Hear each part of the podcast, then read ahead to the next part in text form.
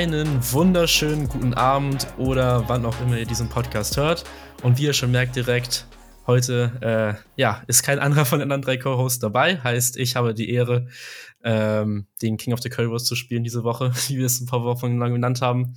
Ähm, ja, ich habe auf jeden Fall Bock. Es gibt sehr, sehr viele Ranked Matchups diese Woche, sechs Stück an der Zahl.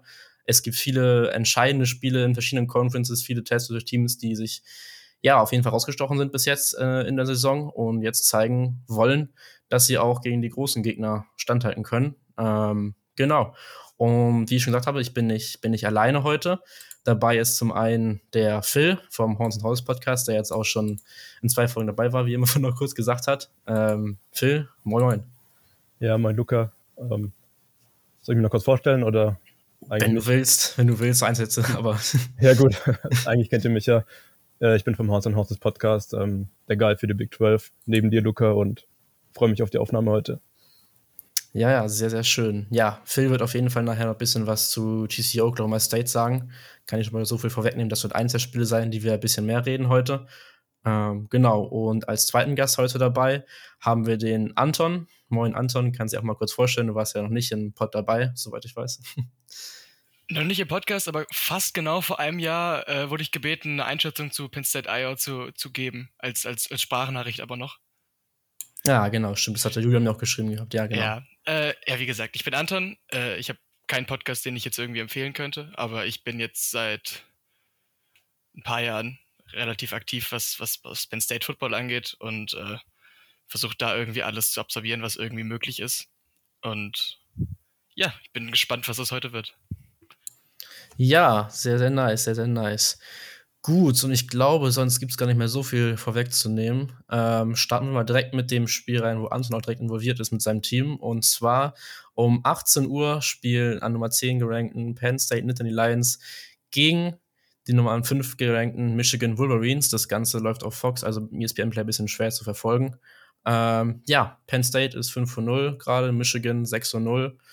Letztes Jahr hatte Michigan dieses Spiel gewonnen gehabt und es ist generell ein relativ wichtiges Spiel jetzt in der Big Ten East und der Sieger wird vermutlich die besten Chancen haben, da gegen Ohio State im, ja, um die Big Ten East mitzuspielen. Und dann würde ich erstmal direkt an Anton übergeben und seine Gedanken zum Spiel, dass er seine Gedanken zum Spiel äußern kann mal. Ja, also es ist jetzt natürlich ziemlich doof, dass ich halt vor einem Jahr genau zu diesem Spiel eine Einschätzung abgeben musste, weil ich habe enorme Penn State Iowa Vibes. Einfach dadurch, dass es halt wieder zwei 5 und 0 Teams sind, die gegeneinander spielen und auch insofern, dass ich Penn State trotz dessen, dass jetzt mittlerweile fünf Spiele schon absolviert sind, immer noch nicht zu 100% greifen kann. Also es gibt viele Parts des Teams, wo ich eigentlich sagen würde, ja, das sind, das sind gute Spots, das, das sollte eigentlich eine Stärke sein, aber im Endeffekt kommt halt alles wieder darauf hinaus, ob du einem Team, das von Sean Clifford angeführt wird, vertraust. Und ich habe diesen Fehler letztes Jahr schon mal gemacht und ich habe mir vor der Saison gesagt, dass egal was passiert, dass ich das diesmal nicht machen werde. Naja, hat nicht so 100% funktioniert. Ich habe jetzt einfach, also das wird ja mittlerweile die erste richtige Standortbestimmung sein, wie Penn State dann, oder was bei Penn State überhaupt geht dieses Jahr. Und die, die Vorzeichen sind zwar insofern unterschiedlich, dass Sean Clifford nicht mehr der super Held sein muss, den er eigentlich sehr gerne spielen würde. Aber oh, ich habe ein ungutes Gefühl dabei. Äh, die, die, die Big Plays, die Penn State letztes Jahr gebraucht hat, die sind dieses Jahr immer noch genauso vonnöten, weil du mit Sean Clifford einfach kein konstantes Passspiel als solches aufziehen kannst. Aber während letztes Jahr halt noch sehr viel eben über Jahan Dodson gegangen ist, äh, ist das Problem dieses Jahr, dass du wenig Qualität auf Right Receiver im Vergleich dazu hast, obwohl Mitchell Tinsley ziemlich eingeschlagen ist, aber die Fähigkeit, konstant Big Plays im Passspiel zu kreieren, ist einfach bei weitem nicht so da wie letztes Jahr. Äh, dafür haben wir überhaupt ein Run-Game, was im Vergleich zu letztem Jahr ein wahnsinnig großer Fortschritt ist. Und mit Singleton und Allen hast du halt in der Theorie auch Leute, die jederzeit für einen Home Run irgendwie mal gut sein könnten. Äh, also ich kann mir grundsätzlich schon vorstellen, dass Penn State Punkte aufs Board bringt. Und die Defense ist jetzt auch nicht zwingend schlecht. Aber ich hätte grundsätzlich gern noch etwas mehr Production, sage ich mal, im Pass Rush, dass ich mich wirklich äh, um einiges sicherer fühlen würde, was, was, was die Defense und vor allem die Run-Defense gegen diesen starken Run oder gegen diesen starken Running Back Raum von, von Michigan angeht. Also, ich, ich tue mich einfach immer noch so schwer, irgendwas, irgendwas Handfestes zu diesem Spiel zu sagen, weil ich eben Penn State einfach noch nicht greifen kann. Ja, okay, aber schon mal auf jeden Fall vielen Dank für die ersten Einschätzungen hier von dir.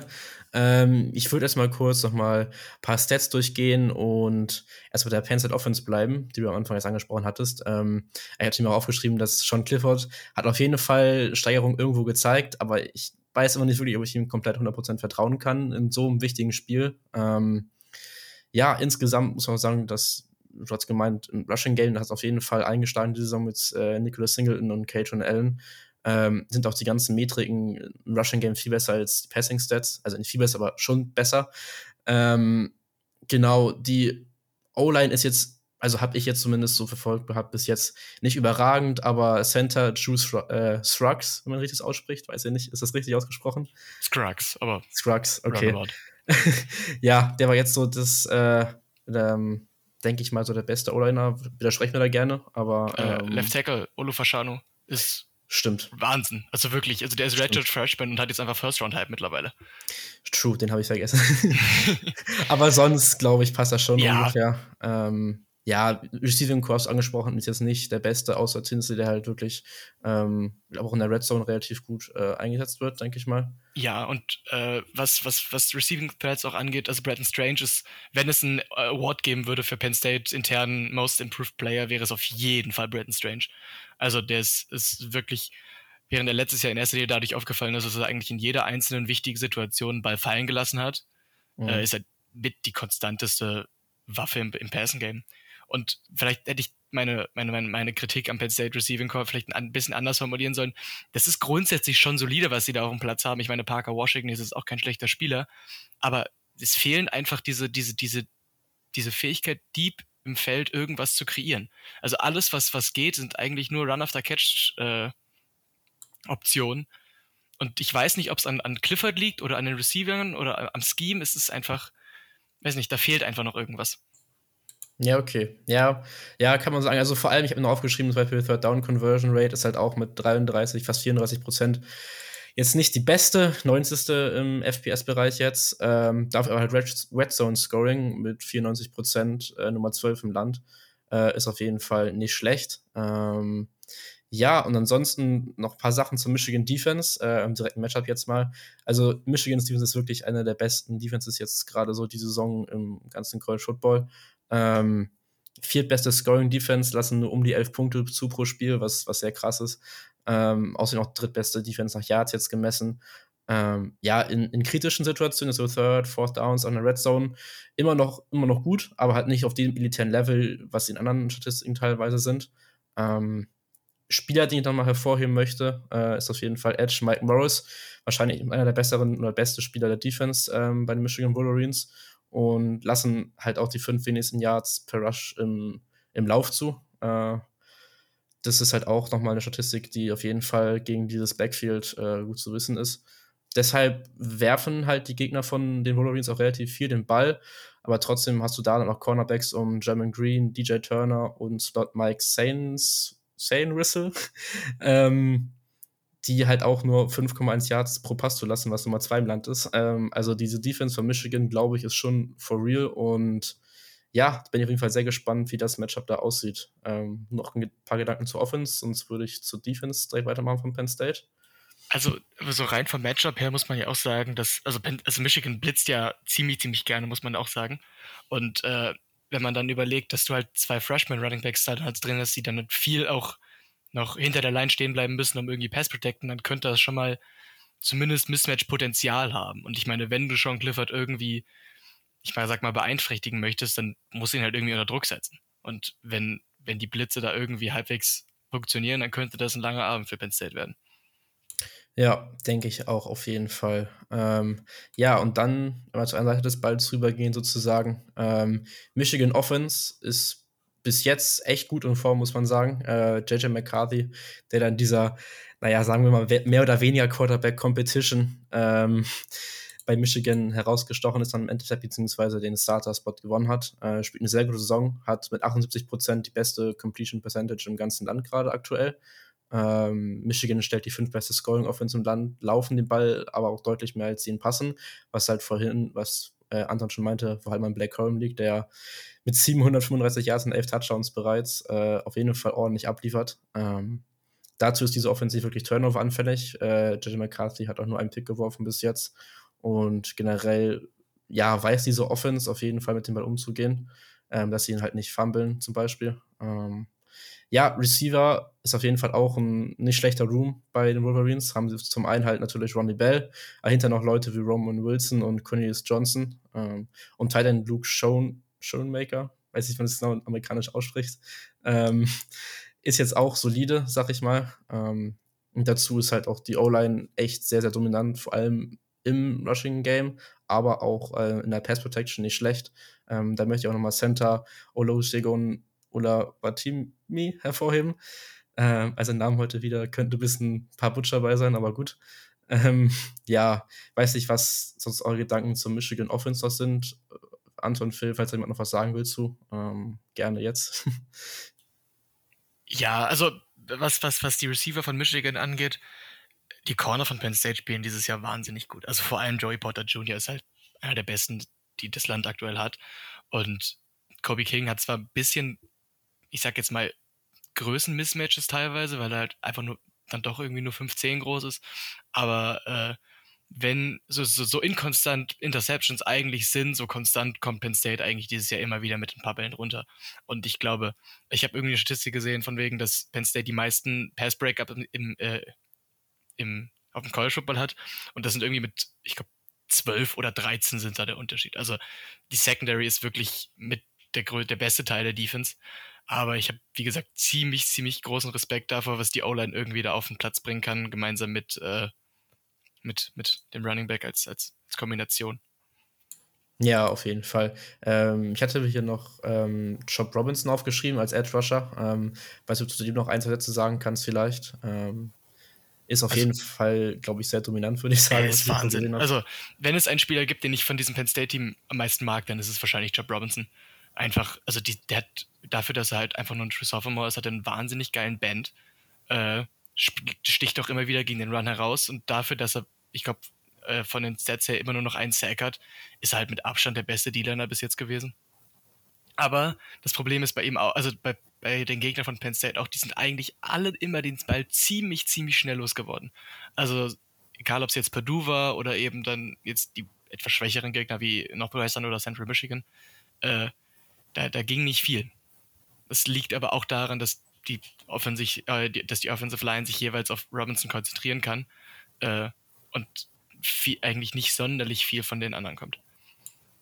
Ja, ja, das ist nochmal sehr gut zusammengefasst, glaube ich. Ähm, Phil, noch was ergänzend? Nee, ich glaube, er hatte schon sehr gut gesagt. Ähm, ich bin auch mehr bei Michigan bei dem Spiel, klar, wegen dem Heimvorteil auch. Also ich glaube, die haben ja seit 2017 nicht mehr daheim verloren, wenn man das Ohio State-Spiel mal außer Acht lässt. Und ich weiß nicht, wann Penn State das letzte Mal bei Michigan gewonnen hat. Vielleicht weiß der Anton da mehr, aber das ist auch so ein Faktor, wo da echt noch mit reinspielt, glaube ich. Äh, das sind 20 Jahre, sind das, glaube ich. Ist, also, okay. und, die, und man muss dazu sagen, die Parallelen zwischen diesem Spiel und dem Spiel vor 20 Jahren sind immens. Ich glaube, ich kriege nicht mehr alles ganz aus dem Kopf, aber es war, glaube ich, so, dass Penn State das Nummer 10 gerankte Team war und Michigan das Nummer 5 und es, war, es ist Wahnsinn, wie viele Parallelen es da gibt. Okay, crazy, crazy. Ja, nee. Ähm, ich glaube, dann haben wir zu dem Spiel eigentlich äh, relativ viel gesagt, ähm, was man dazu wissen muss. Falls ihr was habt, jetzt noch gerne in den Raum schmeißen. Ähm, ansonsten checkt gerne nochmal auf Twitter äh, nochmal Kiels Thread ab. So einen kleinen Mini-Thread noch gemacht zu dem Spiel. Da könnt ihr nochmal gerne schauen. Ähm, und dann würde ich jetzt auch direkt zu den hier kommen. Ähm, was sagst du, Anton? Wie, wie geht das Spiel aus? Äh, achso, by the way, äh, ich glaube, was ich gesagt habe schon, Michigan ist sieben Punkte Favorit. Ähm, und jetzt darfst du. oh. Ich bin grundsätzlich eigentlich immer pessimistischer Tipper. Aber ich finde, sieben Punkte sind echt viel. Ich glaube, Penn State covert, aber verliert knapp. Okay, okay. Phil? Ja, schwierig. Ich glaube, Michigan gewinnt mit mehr als sieben. Also Nicht viel, aber Michigan ja. covered, alles klar.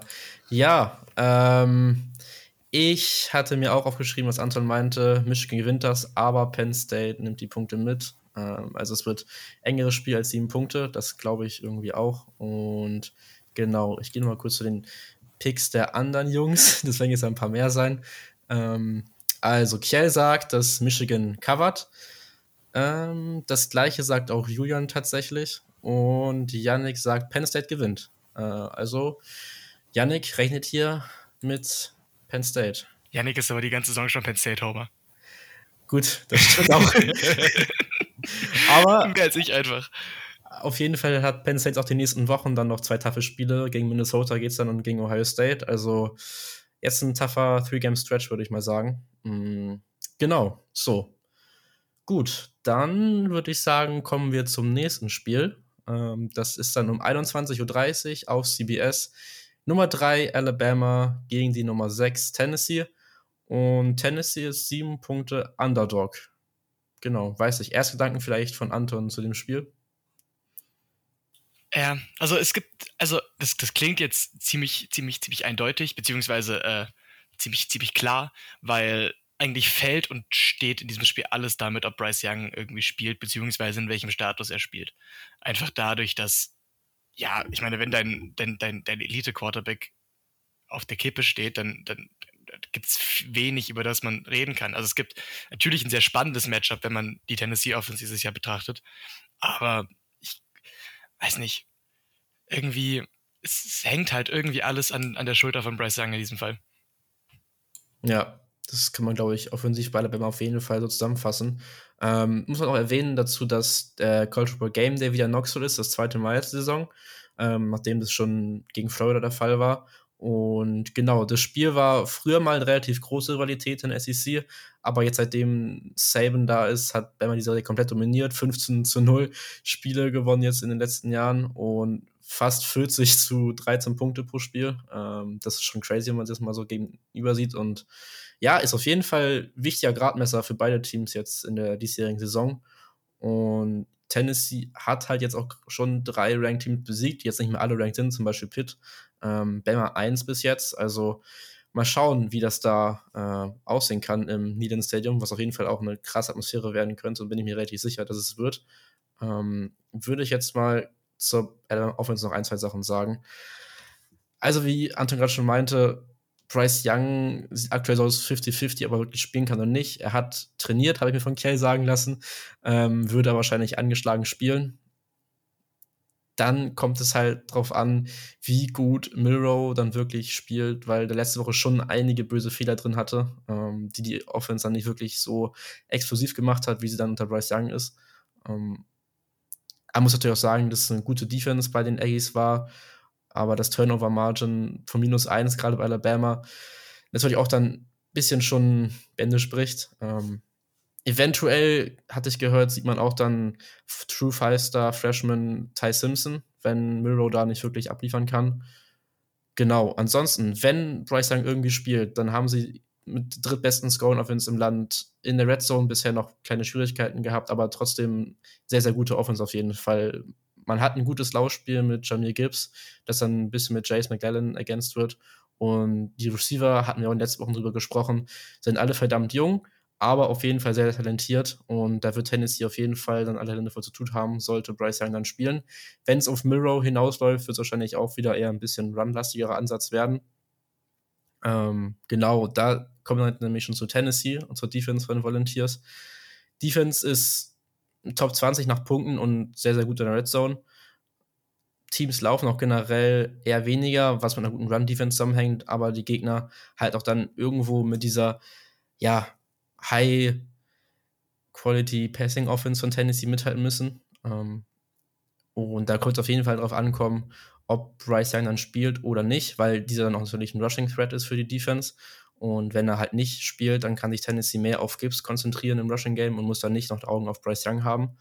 Ähm, ja, ansonsten zu den Volunteers oder zur Defense von Volunteers äh, ist Edge Brian Young auf jeden Fall einer der besseren äh, Spieler in der Defense, auch gegen den Run gut funktioniert ähm, bis jetzt.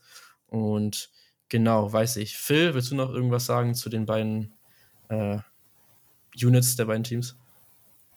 Ja, ich finde es auch interessant, ähm, wie die O-Line von Alabama jetzt gegen die Defensive Line von Tennessee performen wird. Du hast ja Byron Young schon erwähnt, ähm, den Defensive End. Ähm, je nachdem, ob Bryce Young halt eben spielt und wenn er nicht ganz fit ist, ja, kann das auch einen Unterschied machen. Also das ist so ein Battle, auf das ich echt gespannt bin, was da in den Trenches passiert. Ja, auf jeden Fall. Ich denke, da wird in den Trenches viel entschieden werden, auf der Seite des Balls zumindest. Äh, auf der anderen Seite des Balls, wenn wir auf die Tennessee Offense schauen, dann schickt natürlich Hendon Hooker heraus, der gerade einer der besten Quarterbacks im wahrscheinlich gesamten College Football ist und auch jetzt immer mehr Heisman-Push bekommt. Das könnte natürlich auch ein wichtiges Spiel für ihn sein. Jetzt gegen Alabama so ein, ja, es ist ein Upset auf jeden Fall, wenn sie das gewinnen würden. Ähm, und ja, generell ist, ist diese Tennessee Offense einer der besten FBS-Bereich, was jetzt auch Punkte, was Yards angeht man hat noch keinen Interception von Hooker gesehen, jetzt wirklich in der Saison. Ähm, es wird aber dann eine Woche kommen, wo dann ja Turnover kommen werden, mehr äh, als bis jetzt gekommen sind in, für diese Offense und hoffen mal nicht, dass es für die Volunteers jetzt direkt die Woche gegen Alabama ist, weil sonst könnte es halt schon dann böse werden. Mhm.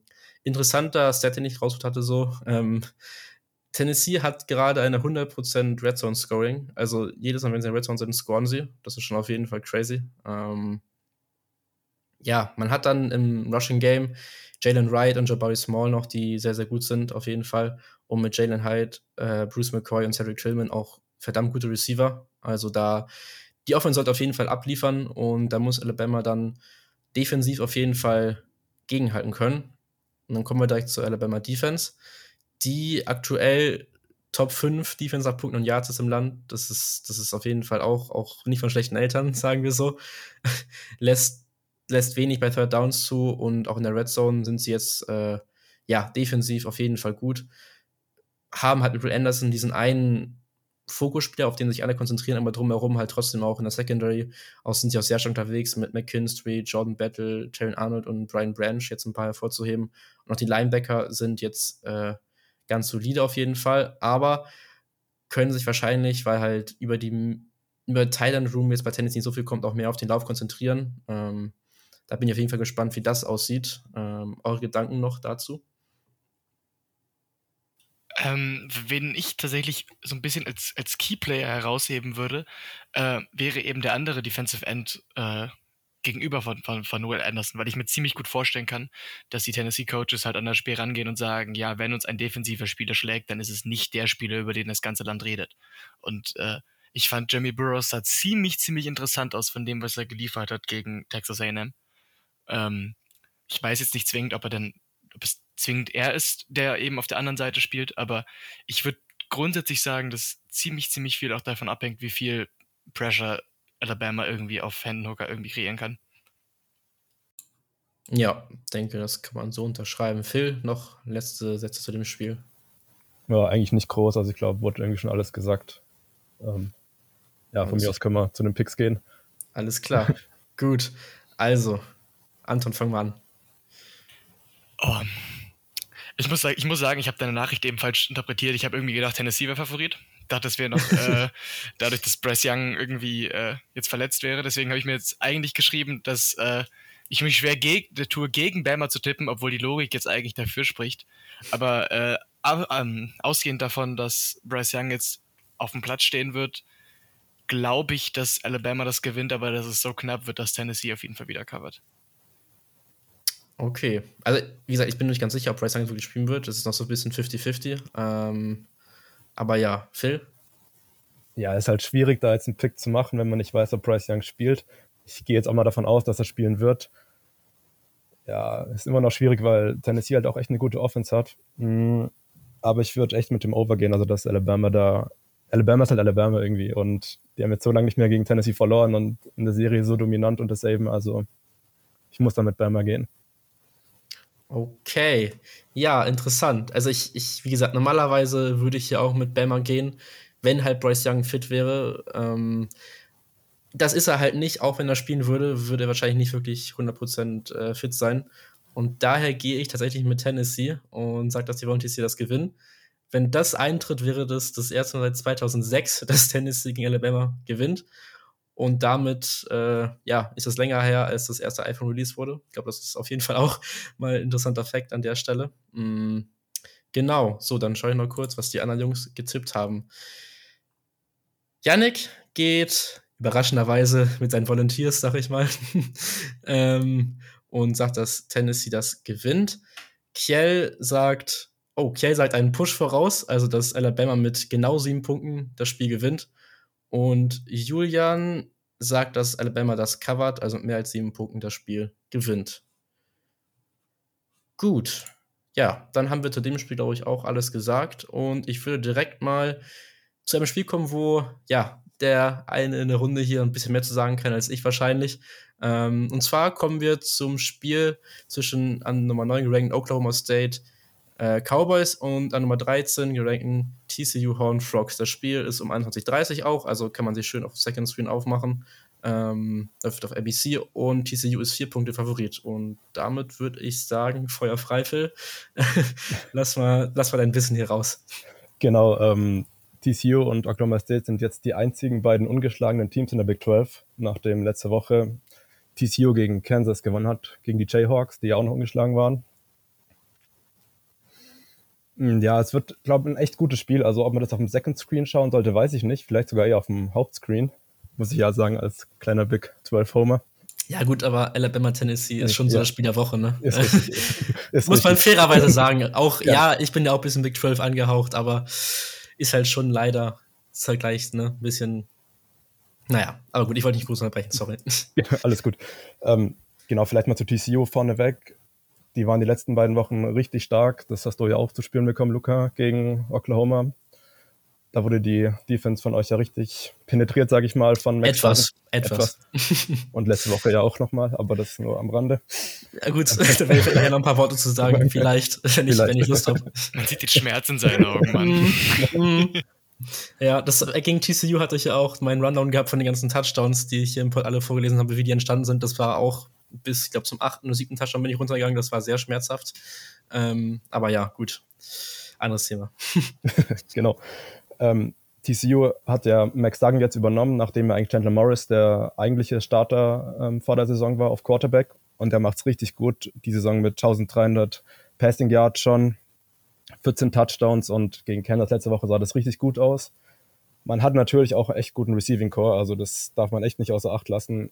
Quentin Johnson, der ja wahrscheinlich im Draft gehen wird, relativ früh ähm, nächstes Jahr. Also gehe ich mal schwer von aus hat ein richtiges Monster-Game gehabt ähm, gegen Kansas mit 206 Receiving Yards und einem Touchdown. Das war auch der Game-Winning-Touchdown, also es war sehr stark. Dazu hat man echt einen guten Running Back Room ähm, bei TCU mit Country Miller und DeMarcado, die zusammen schon 10 Touchdowns erlaufen sind die Saison. Also die Offense von TCU ist wirklich stark und auch eine der besten Offenses in der Big 12, was Big Plays angeht. Und das könnte Oklahoma State ziemlich schmerzen, weil Oklahoma State's Defense war ja letztes Jahr eine der besten im ganzen Land sogar, im ganzen FBS. Aber seit der Jim Knowles weggegangen ist, zu Ohio State, der Defensive Coordinator, sieht es nicht mehr so gut aus. Man lässt relativ viele Big Plays zu und lässt auch die meisten Total Yards in der Big 12, glaube ich, so, oder fast die meisten Total Yards, glaube Platz 9 oder Platz 8 ist das. Also da kann man nicht so gut covern, die Defense von letztem Jahr. Und das finde ich ziemlich interessant eigentlich wir hatten es in unserem Podcast auch davon, wer jetzt so das beste Big 12-Team derzeit ist. Ist es TCU oder Oklahoma State, weil beide ungeschlagen sind. Und ich tue mich da richtig schwer. Also ich bin lange mit Oklahoma State gegangen, eben wegen der Defense, aber die ist eben doch nicht mehr so solid wie letztes Jahr. Und TCU hat für mich die beste Offense in der Big 12. Hm, genau. Das waren jetzt mal so die beiden Seiten. Luca, hast du da noch irgendwelche Anmerkungen aus deiner mm, zu? Nicht wirklich groß. Ich hatte nur notiert, halt Quentin Johnson letzte Woche war wirklich geisteskrank. Ähm, davor ja nicht wirklich so viel jetzt ähm, gezeigt oder zeigen können bis jetzt. Äh, aber weil auch die ganze Offense einfach so funktioniert hat, sag ich mal, da war es auch nicht wirklich nötig, dass er dann so heraussticht. Ähm, ich würde noch mal defensiv bei Oklahoma State noch kurz einen Spieler ein bisschen hervorheben. Weiß ich, äh, Edge, Rusher, Tyler Lacey, ob du zu dem noch ein bisschen was sagen kannst. Ja, also sticht ähm, schon auf jeden Fall heraus bei, bei Oklahoma State, ist ein, ist ein guter Spieler. Wobei ich finde, die Front von Oklahoma State ist sowieso insgesamt ziemlich stark. Also die sind gut gegen den Lauf. Das Problem ist eher irgendwie so die Secondary bei Oklahoma State, was ich irgendwie auch gar nicht erwartet hatte vor der Saison. Also ich weiß nicht, wie du das so mitbekommen hast, aber ich fand die eigentlich letztes Jahr echt stark. Aber dieses Jahr, ja, wie gesagt, die lassen viele Big Plays zu und sieht alles noch nicht ganz so gut aus. Ja, ja, auf also, jeden Fall. Sehe ich, sehe ich ähnlich. Ähm, ja, Anton, ein paar Gedanken zum Spiel generell? Nee, ja, ja, nicht so wirklich. Aber das Einzige, was ich mir halt auf, also was ich mir halt unterstrichen habe praktisch, war, äh, egal was das Over in diesem Spiel ist, ich gehe aufs Over. Klassische Big 12-Manier an der Stelle. Ziemlich. Ich, ich müsste mal kurz rausschauen, was das Over ist, aber. Phil, ich kann das wirklich machen nebenbei. Alles gut. Ja, okay, dann machst du das kurz. Ähm, Phil kann das mal kurz weitermachen, war nicht ganz fertig, glaube ich. Ja, mit der beiden Seiten war ich jetzt schon ganz gut durch, aber ich würde sagen, wir kommen mal zur Oklahoma State Offense und zur TCU Defense. Ähm, das finde ich auch ein sehr interessantes Matchup weil die Offense von Oklahoma State war ja die letzten Jahre eigentlich schon immer so das Prunkstück, sage ich mal. Letztes Jahr ist die Defense so ein bisschen mehr ins Rampenlicht getreten, aber wenn man an Oklahoma State denkt, die letzten Jahre, dann würde ich schon sagen, dass da irgendwie, dass man an offensiven Football denkt. Und dieses Jahr ist es irgendwie auch so.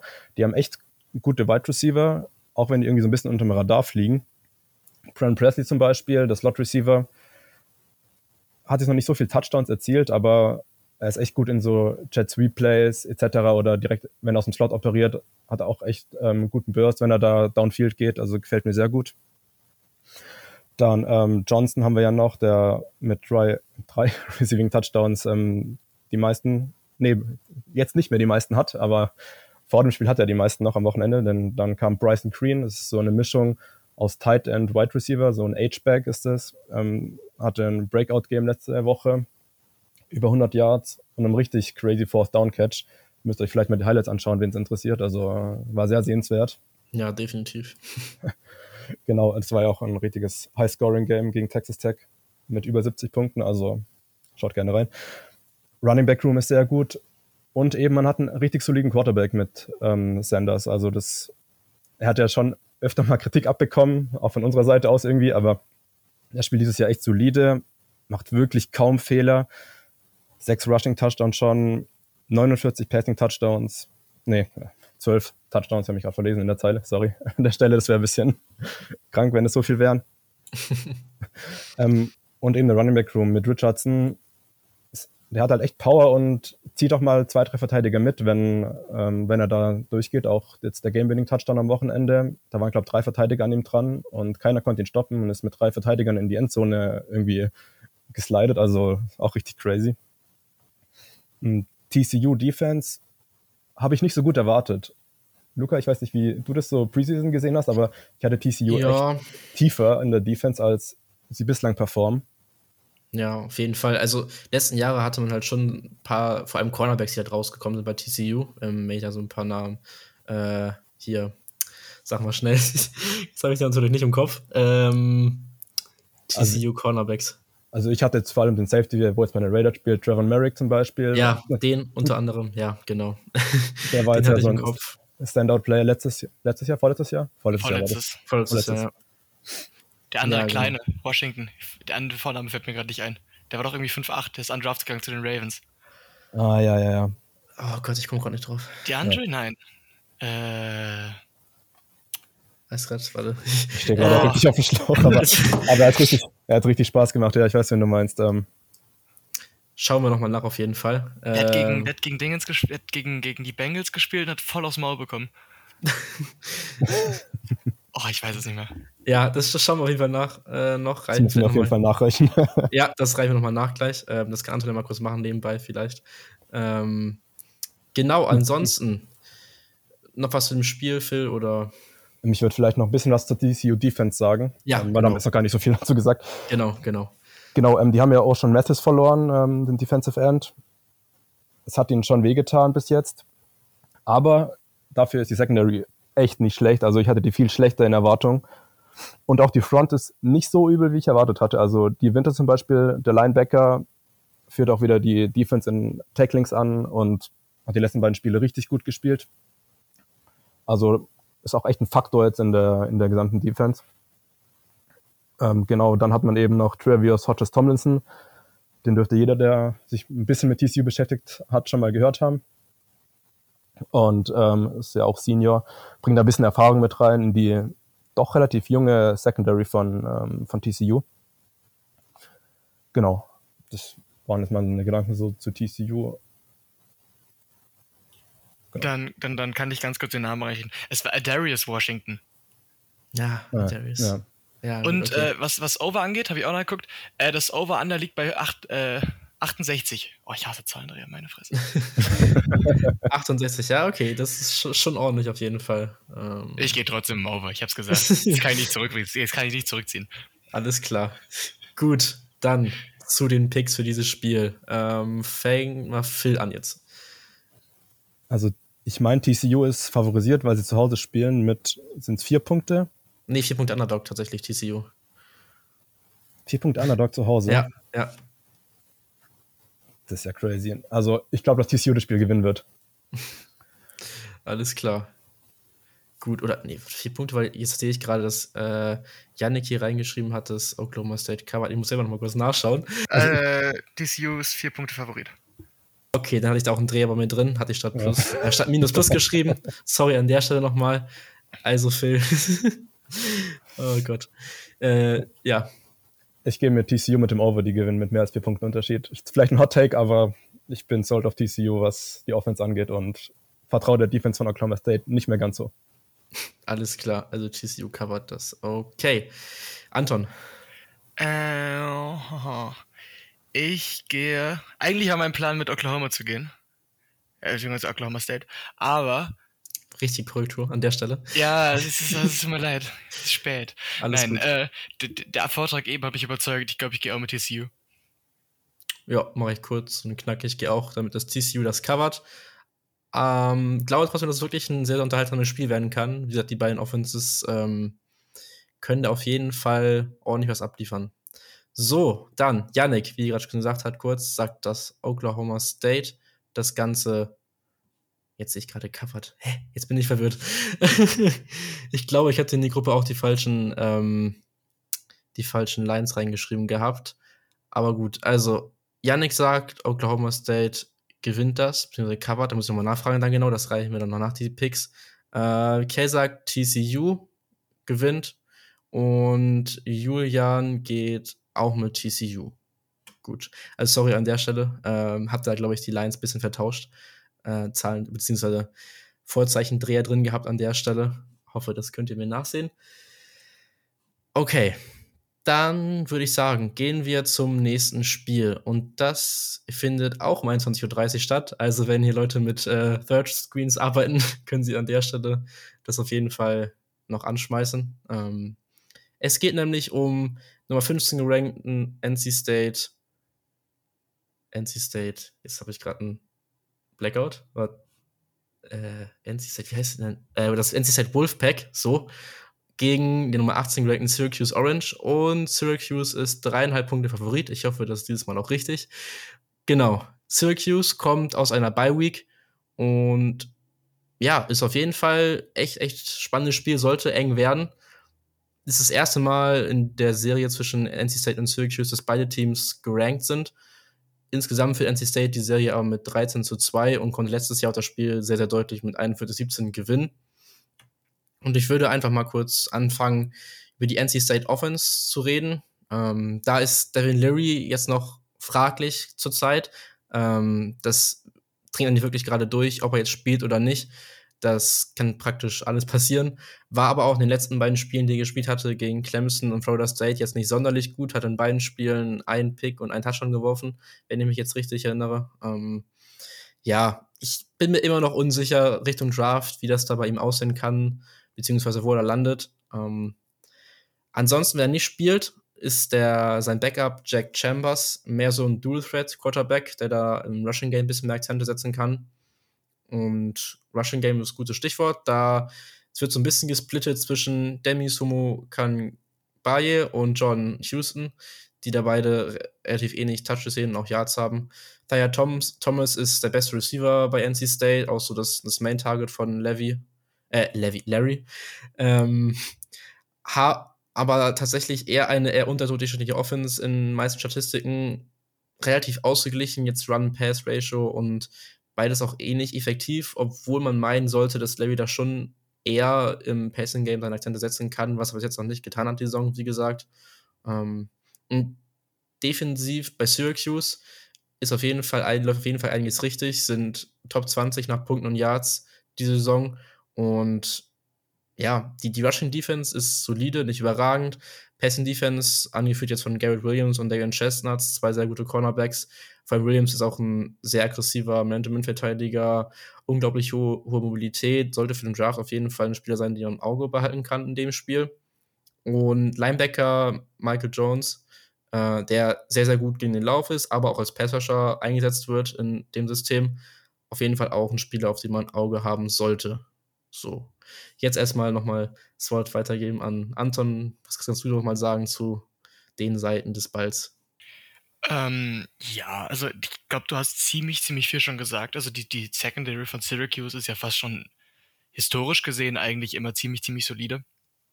Ähm, also da sind jetzt auch echt viele Spieler einfach in die NFL gegangen, äh, die ziemlich großes Potenzial hatten. Ansonsten, wie gesagt, das ist ähnlich wie bei Alabama. Äh, auch wenn nicht ganz in diesem, in diesem Ausmaß, das ein bisschen, beziehungsweise viel auch davon abhängt, ob NC States Quarterback überhaupt fit ist und in welchem Zustand er dann spielt, falls er spielt. Ähm, das die Prognose als solche natürlich ein bisschen schwer macht. Aber ich glaube, ich weiß nicht, sollen wir jetzt direkt schon Übergang zu den Tipps geben oder ähm, hast du vorhin noch was zu sagen? Ich, ich würde noch dann kurz für Syracuse Offense noch reden. Okay. Ähm, dann kann Phil noch kurz seine Gedanken zum Spiel sagen. Er wird noch mal kurz über Syracuse Offense reden und zur Anti-State Defense kurz was Sätze sagen. Also Syracuse ähm, wird angeführt von Garrett Trader, über den hatten wir auch schon in den letzten Folgen ein bisschen mehr gesprochen gehabt. Und generell zu Syracuse hatte ähm, Yannick auch ein bisschen was gesagt gehabt. Sean Tucker ist natürlich immer noch ein Beast. Und ja, Wide Receiver Rondre Getson, der zweite, ist als Sophomore auf jeden Fall sehr, sehr krass. Ähm, wird auch schon bei einigen ja, Draft-Experten für die kommenden Drafts äh, sehr weit oben gesehen. Und ja, generell ist die Offense Nummer 28 national nach Punkten und wie ich auch vorhin noch bei Tennessee gesagt hatte, 100% Effizienz in der Red Zone, was auf jeden Fall auch nicht schlecht ist, würde man meinen. Und ja, es ist relativ ausgeglichen jetzt zwischen Passing Game und Rushing Game, aber dann doch eher mehr über den Lauf, über Sean Tucker geht das meiste dann schon. Haben aber, was ein bisschen, ja, Kopfzerbrechen bereitet, relativ viele Penalties offensiv ich habe jetzt nicht alle Spiele von Syracuse gesehen, aber ich denke mal, dass da viel Offensive Line Penalties bei waren. Muss man sehen, wie das in dem Spiel jetzt seine Auswirkungen hat, wenn es relativ eng ist und dann so Penalties schon entscheidend sein können. Vor allem in der Red Zone, ähm, wenn sie dann zum Beispiel aus Field weiter rausgepusht werden oder sowas. Und defensiv, ja, NC State gehört auch zu den Top 20 Defensive nach, nach Punkten pro Spiel, das sind unter 20 Punkten zu pro Spiel, haben aber eine 100% Scoring Defense heißt jedes Mal, wenn Gegner in der Red Zone ist, dann lassen sie Punkte zu. Natürlich jetzt nicht optimal mit dem Stat, den ich gerade bei Syracuse vorgelesen habe. Generell ist die Pass Defense von NC State etwas besser als die Rush äh, Defense, haben aber gute Linebacker, die da auch auf jeden Fall ja in dieser 335 äh, 335 Defense für Pass Rush und auch für dann den Run Stop sorgen. Mhm Genau, das wären jetzt so noch meine Gedanken gewesen zu der Seite des Balls. Jetzt kann Phil noch mal kurz sagen, was er von dem Spiel hält und kann auch, glaube ich, dann direkt seinen Tipp sagen, denke ich mal. Sollte passen. Ja, wird ein ziemlich enges Spiel, glaube ich, hast du ja eben schon erwähnt. Ähm, wie ich noch ganz interessant finde, ist der Linebacker von Syracuse, Michael Jones. Ein ganz gutes Spiel letzte Woche gehabt ähm, und führt das Team auch an mit über 30 Tackles. Also vielleicht auch ein kleiner Player to watch hier an der Stelle, so von mir. Jo, hatte ich auch kurz erwähnt gehabt. genau, genau. Ähm, was auch noch interessant ist, ähm, sind die beiden Kicker in dem Spiel. Die sind beide relativ weit vorne im Scoring. Ähm, dann der Kicker von NC State, der letzte Woche, ich glaube, vier Field Goals gemacht gegen Florida State. Also alle getroffen, zu denen angetreten ist. Und ich glaube, der, der führt auch die Gesamten im FBS an. Und ähm, Andrew Smith ist auch irgendwie dicht dahinter mit 406 ähm, Total Points. Also das finde ich auch ganz crazy, die Stats. Also könnte vielleicht so ein bisschen auch eine wichtige Rolle spielen. Gerade in so engen Spielen entscheidet sich oft durch einen Field Goal oder so. Genau, ähm, soll ich schon direkt picken? Oder? Ja, kannst du, kannst du machen. Also ich gehe mit Syracuse. Und Syracuse covered? Genau. Alles klar. Gut, Anton. Ich habe ja, ich habe mir extra Insider-Informationen geholt. Ich habe einen äh, Syracuse-Absolventen praktisch gefragt, ob er glaubt, dass sein Team, beziehungsweise ist eigentlich auch Penn State-Fan, aber äh, ob er glaubt, dass, dass Syracuse irgendwie legit ist. Er meinte nein, äh, aber wenn äh, NC States Quarterback ausfällt, dann könnten sie es covern zumindest. Ähm, also Shoutout Max Chadwick, arbeitet bei PFF. Sehr, sehr schön. Ich glaube. Ah, ich gehe mit NC State. Dass sie es covern. Okay. Okay, also dass NC State das gewinnt. Nee, dass das Syracuse. Ja, doch, ja, ich sag NC State gewinnt. Okay, NC State gewinnt, alles klar.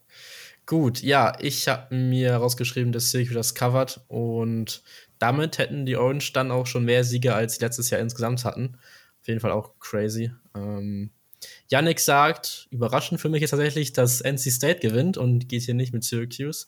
Ähm, Kiel sagt auch, dass NC State gewinnt. Und Julian geht auch mit NC State. Gut, ja, es ist überrascht mich schon ein bisschen, dass alle so dann deutlich mit NC State gegangen sind hier aus den, aus den von anderen Co-Hosts. Äh, vor allem Julian, der auch ein bisschen Syracuse da die Wave mitfährt, sag ich mal. Aber gut. Alles klar, so, und damit wären wir dann mit den Top-Spielen auch durch im Prinzip. Ähm, würde jetzt direkt übergehen zum Pick-M. Ja, erstes Spiel, was ich mir aufgeschrieben habe, ist um 18 Uhr Nummer 19 Kansas gegen Oklahoma, die Oklahoma Sooners. Oklahoma ist neun Punkte Favorit. Ja, Phil, was, was sagst du? Ja, ist ja schon irgendwie komisch, dass Oklahoma da als Favorit ist gegen Kansas. ja, kann man, kann, man, kann man schon so sagen, tatsächlich, ja. Mhm. Also, ich habe gelesen, dass Dylan Gabriel wohl wieder zurückkommt. Ja. Aber ja. das ist jetzt auch keine Sicherheit. Also, gerade bei der Defense äh, von Oklahoma, die ja doch seine Schwachstellen hat. Bei Kansas wird der Quarterback Jalen Daniels nicht spielen. Aber Jason Bean sah halt auch echt gut aus letzte Woche. Mhm. Also, ich glaube, dass Oklahoma gewinnt, aber nicht mit den neun Punkten, die sie Favorit sind. Also, ich das kann ich mir nicht vorstellen. Also es wird vielleicht so ein Field Goal entscheiden oder drei, vier Punkte, irgendwie sowas in die Richtung. Alles klar. Anton. Ähm, so rein vom Momentum her muss man eigentlich Kansas sagen, obwohl sie letzte Woche verloren haben. Mhm. Und das ist auch echt eine verdammt hohe Quote. Ich sag Kansas covered zumindest. Weil okay, ich, also ja, Kansas ich sag Oklahoma die, gewinnt, aber Kansas covered. Der kennt die Punkte mit in dem Fall. Ja. Ah. Alles klar. Ja, äh, ich gehe auch mit, dass Kansas die Punkte mitnimmt. Ich ah, hatte mir überlegt, dass ich mich jetzt relativ spontan entscheide, ob Oklahoma das gewinnt oder nicht, weil äh, ich, ich, ich sag aber, Kansas die Punkte mit, Oklahoma gewinnt das. Oklahoma auch jetzt die Woche mit neuen Uniforms, die auf jeden Fall nicht schlecht aussehen, aber da dann zu in der Review ein bisschen mehr nächste Woche. Yannick sagt, Oklahoma covered tatsächlich. Ähm, Kiel sagt, Kansas gewinnt outright. Äh, und Julian sagt, Kansas gewinnt. Okay, also sind wir hier auch alle unterschiedlicher Meinung. Soweit, das ist doch nicht schlecht. Gehen wir weiter, auch um 18 Uhr direkt. Minnesota gegen Nummer 24 Illinois. Illinois ist 6,5 Punkte Favorit. Anton, mal deine Meinung zu dem Big Ten-Spiel hier. Ähm, ich finde auch hier wieder die Line extrem hoch.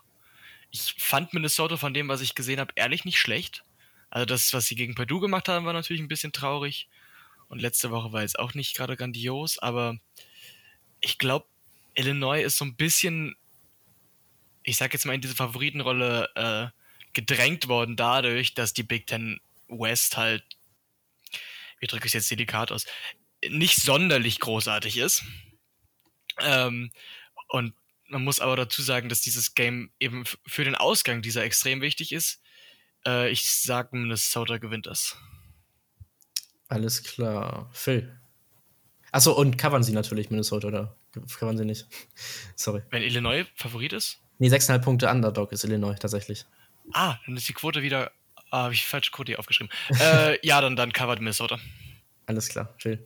Ja, würde ich auch zustimmen. Ich denke auch mit einem Touchdown gewinnt Minnesota das Spiel. Ja, ich würde tatsächlich, außer Minnesota gewinnt, aber die Punkte mit und es wird relativ eng.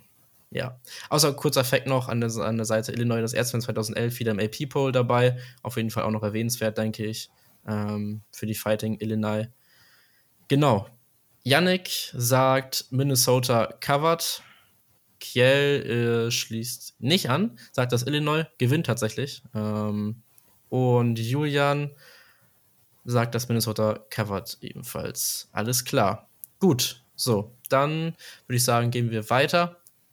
Nächstes Spiel Arkansas gegen BYU und BYU ist 1,5 Punkte Underdog in dem Fall. Also auch ein relativ, relativ enges Spiel, was die ja, Buchmacher da voraussagen. Phil.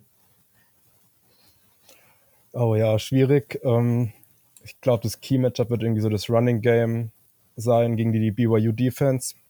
Die haben einen relativ guten Linebacker mit Max Tooley. Mm, ich gehe mit BYU, gerade weil sie in die Big 12 kommen bald und äh, ja. BYU gewinnt das Ding. Okay. Anton. Aha. Ziemliches Toss-Up-Spiel tatsächlich für mich. Mhm. Ähm, rein vom Bauchgefühl her jetzt, also ohne irgendwie sonderlich viel vorher auch da über, genau über das Spiel nachgedacht zu haben, gehe ich mit Arkansas und sie covern diese 1,5 mickrigen Punkte. ja, das wäre natürlich jetzt schön, wenn jetzt genau ein Punkt Unterschied wäre, aber ich sage auch, dass Arkansas das covert, aber wäre natürlich auch typisch, wenn jetzt wieder ein Punkt Arkansas das Spiel irgendwie gewinnt. Gleiches sagt auch Yannick, der sagt Arkansas covered. Kiel sagt auch Arkansas covered und Julian schließt sich an und sagt Arkansas covered diesen Spread. So, dann gehen weiter, wieder zurück in die Big Ten.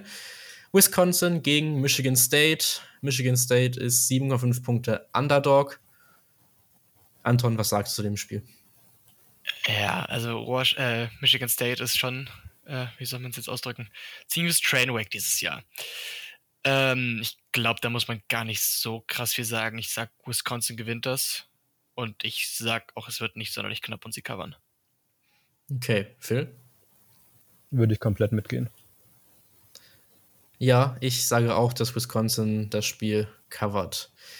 Yannick sagt, Michigan State nimmt die Punkte mit, aber Wisconsin gewinnt das Spiel. Also es wird enger als, äh, ja, in dem Fall sieben Punkte, beziehungsweise acht Punkte, sieb, doch sieben Punkte in dem Fall werden. ähm, Kiel sagt, Michigan State gewinnt. Und Julian sagt auch, Michigan State gewinnt das Spiel. Also auch wieder hier unterschiedliche Picks an der Stelle. Gut. Nächstes Spiel, Pac-12, Arizona gegen Washington und Washington ist 14 Punkte Favorit. Was denkst du da, Anton? Das ist wieder eine extrem hohe Line. Äh, ich sag, Washington gewinnt das. Eigentlich, was ich von dem bis jetzt dieses Jahr gesehen habe, hat mir eigentlich ziemlich gut gefallen. Äh, aber ich kann nicht auf ein Team mit 14 Punkten. Ah, doch, na, ich sag Arizona Cover zumindest. Okay, Arizona nimmt die Punkte mit und ja, verliert mit weniger als 14 Punkten. Phil. Ja, mir ist das auch zu hoch. Also ich glaube nicht, dass sie mit 14 Punkten Unterschied das Spiel gewinnen werden. Also Wisconsin gewinnt, äh, Washington gewinnt, aber nicht so hoch, kann ich mir nicht vorstellen. Okay, ja, ich gehe da auch mit. Äh, Washington sollte das Spiel gewinnen, hatte jetzt halt gegen die letzten beiden Spiele nicht so gute, beide Spiele verloren, gegen UCLA und gegen wen hat das? Ach, gegen Arizona State war jetzt der Upset, genau. Ähm, und sage auch, dass Arizona die Punkte mitnimmt. Yannick sagt auch, Washington gewinnt, Arizona die Punkte mit. Ähm, Kiel geht da ebenfalls mit und Julian sagt, ja, Arizona nimmt die Punkte mit, aber Washington gewinnt das Spiel im Endeffekt. So, dann hier weiter. Um 1 Uhr spielt LSU gegen Florida und Florida ist zweieinhalb Punkte Favorit. Hätte man vor früheren Saisonverlauf schon auf jeden Fall auch ein enges Spiel sein können, ist immer noch jeden Fall spannend, ähm, was da passieren kann. Was sagst du, Anton? Ich vertraue keinem der beiden Teams wirklich. ähm, Oh, LSU sah echt nicht sonderlich gut aus im letzten Spiel. Also eigentlich überhaupt nicht gut. Die haben wie viel bekommen von Tennessee? 44? 41? Um, Irgendwas mit 40. Ja, ja, ja. Ich das ist grauenhaft schon. Ähm, ich sag, Florida gewinnt das und sie covern 2,5. Okay. Phil? Ja, gehe ich auch mit. Also ich glaube auch, dass Florida das Ding gewinnt. LSU sah bis aufs letzte Spiel gar nicht so schlecht aus diese Saison eigentlich, aber letzte Woche war halt echt übel. Mhm. Also Florida wird es mit mehr als zweieinhalb gewinnen. Jo, gehe ich mit. Florida covered, sage ich auch. Anders das Yannick, der sagt, LSU gewinnt das Spiel. Ähm, Kiel schließt sich an, sagt auch, LSU gewinnt. Und Julian geht dann wieder mit uns und sagt, Florida covered diese zweieinhalb Punkte. So, dann bleiben wir in der SEC und gehen zu einem nächsten Ranked Matchup.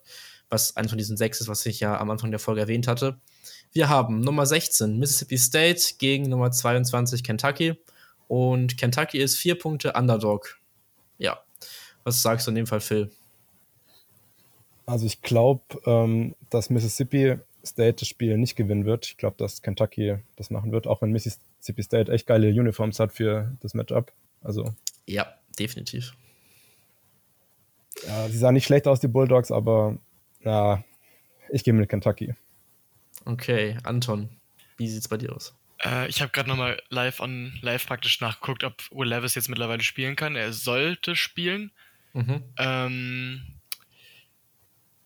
also eigentlich sieht es gar nicht so schlecht aus für Kentucky, aber als jemand, der ihn, der Will Levis gesehen hat, als er noch bei Penn State war, nichts, was dieser Typ macht, ergibt irgendeinen Sinn. Also kann man, also ich verstehe es immer noch nicht. Es ist einer der größten Mysterien, wie ein Spieler von einer Saison auf die andere so komplett unterschiedlich spielen kann. Egal, ich schreibe ab. ähm, ich sag, Mississippi State gewinnt das Ding. Und covern? Ja. Gut, alles Ziemliche klar. Bauchentscheidung aber auch. Also ich, ich bin, ihr habt vielleicht gehört, ich war nicht so noch nicht selbstbewusst, was das angeht. ja, äh, gehe ich auch mit. Immer hier noch den Will Rogers, äh, Wort will das jetzt mal weg. Vielleicht kommt er in der Review dann nochmal raus, aber ich sage Mississippi State covered und Yannick sieht das genauso, sagt auch Mississippi State covered. Kiel geht da mit und Julian sagt, dass Kentucky tatsächlich gewinnt. Ja, haben wir auch hier wieder unterschiedliche Tipps und keinen kompletten Konsens. Sehr schön. so muss das doch. Gut, nächstes Spiel. Ja, ist jetzt ein bisschen qualitativ vielleicht schlechter als die anderen, als das Mississippi State gegen Kentucky, aber es ist halt trotzdem irgendwo eine Rivalry. Ähm, Stanford spielt gegen Notre Dame und Notre Dame ist 17 Punkte Favorit. Ist schon ordentlicher Spread, aber ich glaube, dass der relativ gerechtfertigt ist, oder, Anton? Ja, so ziemlich um den Dreh zumindest. Also Stanford ist halt echt nicht sonderlich gut dieses Jahr. Ja. Notre Dame hat sich jetzt zumindest ein bisschen gefangen. Sollten das Spiel auch deutlich gewinnen. Ich sag ja, sie covern. Ich habe okay. zu oft gesagt, dass ich habe zu oft den Underdog genommen. Ich, also beziehungsweise, ja doch, jetzt, ich muss mal drauf setzen, dass der, dass der Favorit das Spiel gewinnt. Auch mit Spread. Alles klar, Notre Dame covert also. Phil? Ja, glaube ich auch. Notre Dame sah jetzt wieder besser aus die letzten Wochen. Und Stanford eben nicht, wie Anton schon gesagt hat. Gehe ich komplett mit. Jo, schließe ich mich an. Notre Dame covered. Janne sieht das genauso. Ähm, Kiel nimmt tatsächlich Punkte mit bei Stanford und sagt, dass es doch ein bisschen enger wird zumindest. und Julian sagt das ebenfalls. Also Stanford nimmt die Punkte mit in dem Fall. Gut, nächstes Spiel. Auch auf jeden Fall nicht zu unterschätzendes Spiel. In der ACC sind wir jetzt wieder. Nummer 4 Clemson spielt bei Florida State und Florida State ist dreieinhalb Punkte Underdog. Ja. Anton. Ich habe mir vorgenommen, ein Upset, äh, ein Upset zu tippen. Mhm. Ich glaube, ich nehme das. Ich glaube, FSU macht das. Ich weiß nicht warum, auch wieder reines Bauchgefühl. Ich sag, also ich fand Clemson sah besser aus, also Welten besser als letztes Jahr, aber so, so die letzte Überzeugung fehlt mir noch bei ihnen so ein wenig ich, ich sag, Florida State gewinnt das. Okay, Phil, was sagst du? Ja, ich gehe auch mit Florida State, also ich mag die auch oh. ziemlich. Oh. Okay. Ich dachte, um, das, das wäre jetzt so ein richtiges. Also ich bin jetzt voll der Außenseiter. ja, ja, ja, also, also manche haben auch schon gesagt, dass, dass der Spread relativ wenig ist jetzt, so dass manche hatten da schon Clemson so um die 10 Punkte Favorit gehabt. Also von daher ist es schon eher jetzt ein Upset. Ähm, aber ja, Phil, sorry. Genau, also letzte Woche gegen NC State war es ja auch ziemlich, ziemlich knapp. Also es hätte Florida State genauso gut gewinnen können. Und ich glaube jetzt irgendwie so ein Moment für Mike Norville und die Seminoles, dass sie das machen gegen Clemson. Ja, ich gehe tatsächlich hier mit dem Favoriten Clemson und sage, dass diese covern. DJU liefert ab und dann wird das, auch wenn ich Sympathie für Florida State auch ein bisschen habe, aber ich glaube, Clemson macht das in dem Fall. Gleiches sagt Yannick, der sagt auch, Clemson covert das Spiel. Kiel geht hier mit seinen Florida State Sympathien und sagt, dass Florida State gewinnt. Und Julian sagt auch, Clemson covert. Gut, so, dann gehen wir wieder rüber in die Pac-12 zurück. Äh, auch ein Ranked-Matchup. Nummer 7 USC bei Utah. Und ja, die Utah Utes sind tatsächlich dreieinhalb Punkte Favorit in dem Spiel. Auch selten, dass man das sieht, dass so ein großer Unterschied in den Rankings ist und trotzdem dann der niedrig, das niedrig gerankte Team Favorit ist. Ähm, was sagst du, Anton? Also bei USC war auch noch nicht zwingend alles Gold, was glänzt. Mhm. Ähm, ich glaube, dass ich halt nicht sonderlich viel von Utah dieses Jahr. Also trotz dessen, dass sie jetzt gerankt sind, da habe ich eigentlich deutlich mehr erwartet auch vor der Saison. Ähm, ich sag, USC gewinnt das und covert. Alles klar. Phil. Ich glaube, das Spiel könnte knapper werden, als man irgendwie so im Vorfeld denkt. Anton hat ja schon gesagt, bei UC ist nicht alles super. Aber Utah ist halt auch irgendwie, ja, ich hatte sie viel höher, als sie ähm, performen dieses Jahr. Hm, ich glaube, USC gewinnt, aber nur mit einem Field Goal. Okay, okay. Ja, ich glaube tatsächlich, dass Utah das Spiel gewinnt. Äh, ich bin immer noch nicht ganz sold bei USC. Vielleicht auch ein bisschen Bias mit äh, Lincoln Riley da. Aber gut. ähm, Spieler, den man da bei USC aber auf dem Schirm haben kann, hatte Kiel auch schon mal angewähnt gehabt bei uns in den, in den Gruppen hier, ist Cornerback Mackay Blackman. Äh, 50 Senior Cornerback, hat sehr gute Länge, ist, ist immer in Nähe des Balls, auch gegen den Lauf, immer aggressiv äh, unterwegs. Das könnte man auf jeden Fall im Auge behalten. Jetzt gegen Utah vielleicht nicht die passstärkste Offensive im Land, aber Genau, auf den solltet ihr mal ein Auge halten. So, Yannick sagt, Utah covert also, genau. Und Kiel geht mit USC in dem Fall, sagt USC gewinnt.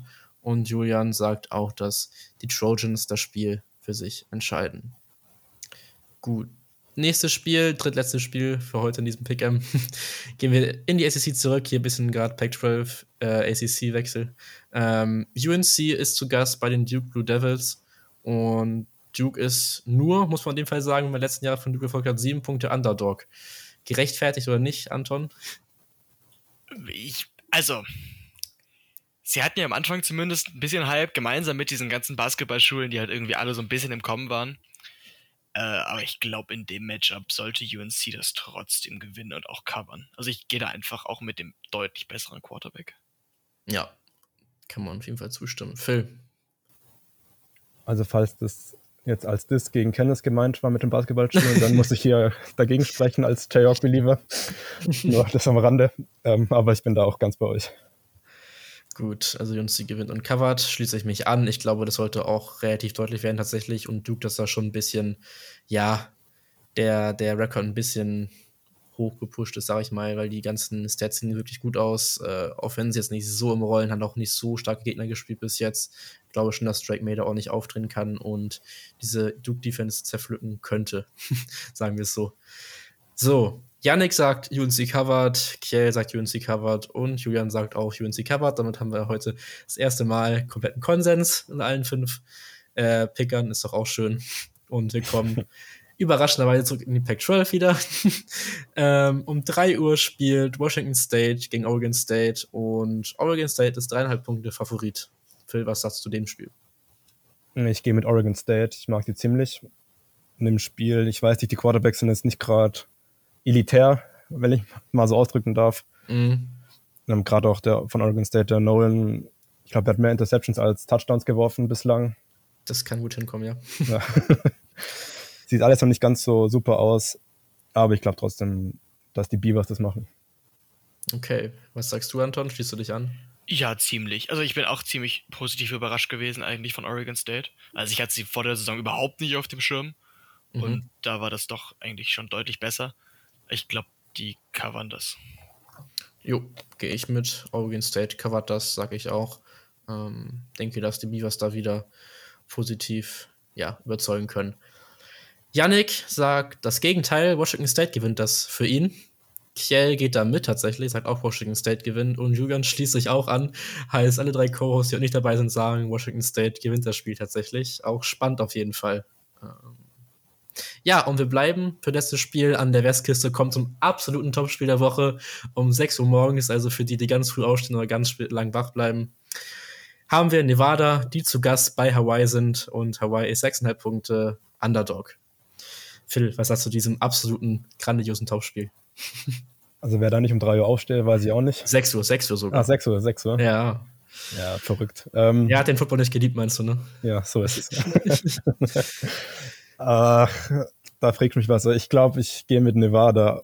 Wobei haben die Quarterbacks überhaupt schon Touchdowns geschmissen von Hawaii und von Nevada mal grob bekannt? Bin ich, äh, ich würde sagen ja, aber. Äh, ich kann mich so. nicht dran erinnern. naja. Äh, ja, ich gehe mit Nevada. Okay, Nevada covered. Anton, was sagst du? Ich würde lügen, wenn ich sagen würde, dass ich eine Sekunde Nevada oder Hawaii Football dieses Jahr schon gesehen hätte. Ähm, gegen besseres Wissen also äh, entscheide ich mich jetzt dafür, dass Hawaii das Ding covert. Also, dass Hawaii die Punkte mitnimmt? Ja, also ja. Genau, okay, alles klar. Gut, alles wird ein engeres Spiel als sechs Punkte. Ja, Yannick sagt, achso, erstmal mein Tipp noch, sorry. äh, ich sag auch, dass Nevada das gewinnt und covert. Keine große Begründung, aber Hawaii sieht dieses Jahr wirklich sehr, sehr trashig aus, muss man sagen. Leider hab durchaus Sympathien so ein bisschen für die Rainbow Warriors, was auch absolut geiler Name ist. Spielen Hawaii kann man eigentlich nur mögen soweit, aber ja, Nevada gewinnt das und covert. Wird, glaube ich, relativ unschönes Spiel, aber mal schauen. Vielleicht werden wir alle überraschen, komplette Shootout. Mal sehen. Ja, Yannick sagt, Nevada covered. Hm, da schließt sich Kiel auch an und Julian sagt auch, Nevada covered in dem Fall. Gut, das waren alle Spiele, die wir heute im Pick'em drin hatten. Ähm, noch irgendwas von euch, was ihr noch sagen wollt zu dem Spieltag vielleicht?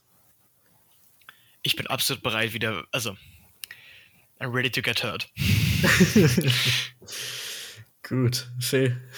Ja, da schließe ich mich an und es geht heute Nacht schon los. Also wer heute Nacht nichts zu tun hat, West Virginia spielt gegen Baylor. Baylor hat noch nie in Morgantown gewonnen. Upset Alert, würde ich sagen. Ja, da werde ich auf jeden Fall auch mal ein Auge drauf haben. Ich weiß nicht, ob die Folge rechtzeitig hochkommen wird. Ich glaube, die wird wahrscheinlich dann erst morgen früh äh, für euch zu hören sein. Vielleicht wird das Spiel dann schon gelaufen worden sein, aber dann guckt euch auf jeden Fall die Highlights, beziehungsweise guckt euch vielleicht das ganze Spiel nochmal an. Ähm, könnte auf jeden Fall spannend werden. Ja, ansonsten noch ein Hinweis eigener Sache. Wir streamen wahrscheinlich am Samstag. Ähm, schaut auf jeden Fall vorbei. Wahrscheinlich so gegen 17, 18 Uhr irgendwie so in dem Zeitraum. Weiß noch nicht ganz genau, was wir da abgesprochen hatten. Schaut da vorbei. Äh, Link ist in der Show, in den Show Notes drin und werdet auch überall finden sonst nochmal oder fragt nach, schreibt uns in DMs oder sowas. Ähm, da werden Kiel, Julian und ich wahrscheinlich, ja, diesen mit Topspielen gespickten Spieltag im frühen Stop ein bisschen begleiten, danach auf Discord vielleicht noch ein bisschen äh, chillen. Genau, kommt auf jeden Fall dabei, wenn ihr Supporter seid. Und ja, ich werde die, Twi die beiden Twitter-Handles von euch beiden auf jeden Fall in den Shows verlinken und würde mich in dem Sinne verabschieden von euch. Äh, hoffe, habt viel Spaß beim Spieltag, genießt diese Spiele und ja, wir hören uns dann wieder bei der Review des Spieltags. Boomer Stuna und Horns Down an der Stelle.